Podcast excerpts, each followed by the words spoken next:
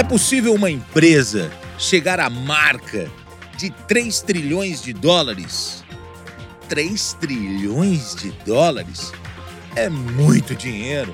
É possível uma marca chegar ao valor de 18 trilhões de reais? Se a gente falasse isso há alguns anos, muita gente ia falar loucura. Muita gente ia falar impossível.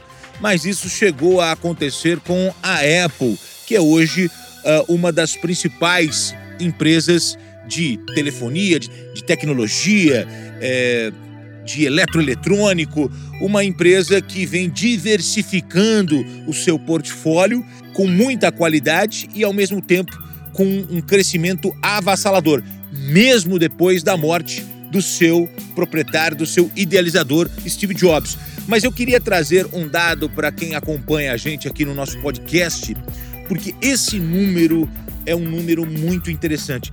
Você sabia que as ações da Apple subiram, olha só, 5.800% desde que Steve Jobs revelou o primeiro iPhone em janeiro de 2007. Se você tivesse comprado mil dólares de ações em 2007, você teria hoje 5 milhões e 800 mil dólares.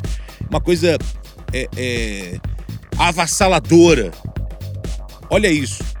As ações da Apple subiram 5.800% desde que Steve Jobs revelou o primeiro iPhone em janeiro de 2007. É, e o crescimento uh, do valor da companhia vem acontecendo e vem ocorrendo é, em meio a muitas apostas né, sobre o futuro, em que uh, com os seus produtos a Apple vai conseguir se sustentar neste mercado por muitos anos, por um, por um período ainda maior.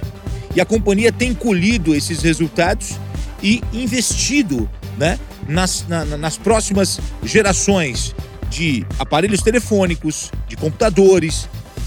Então, essa, essa marcha aos 3 trilhões de dólares, aos 17, 18 trilhões de reais, é, é algo que a empresa já vem perseguindo né, há algum tempo.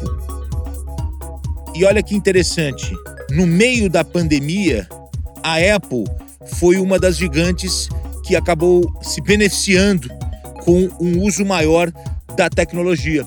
O uso de equipamentos com a marca da Apple uh, cresceu dentro da pandemia e com isso agregou valor, com isso uh, as ações da empresa cresceram também.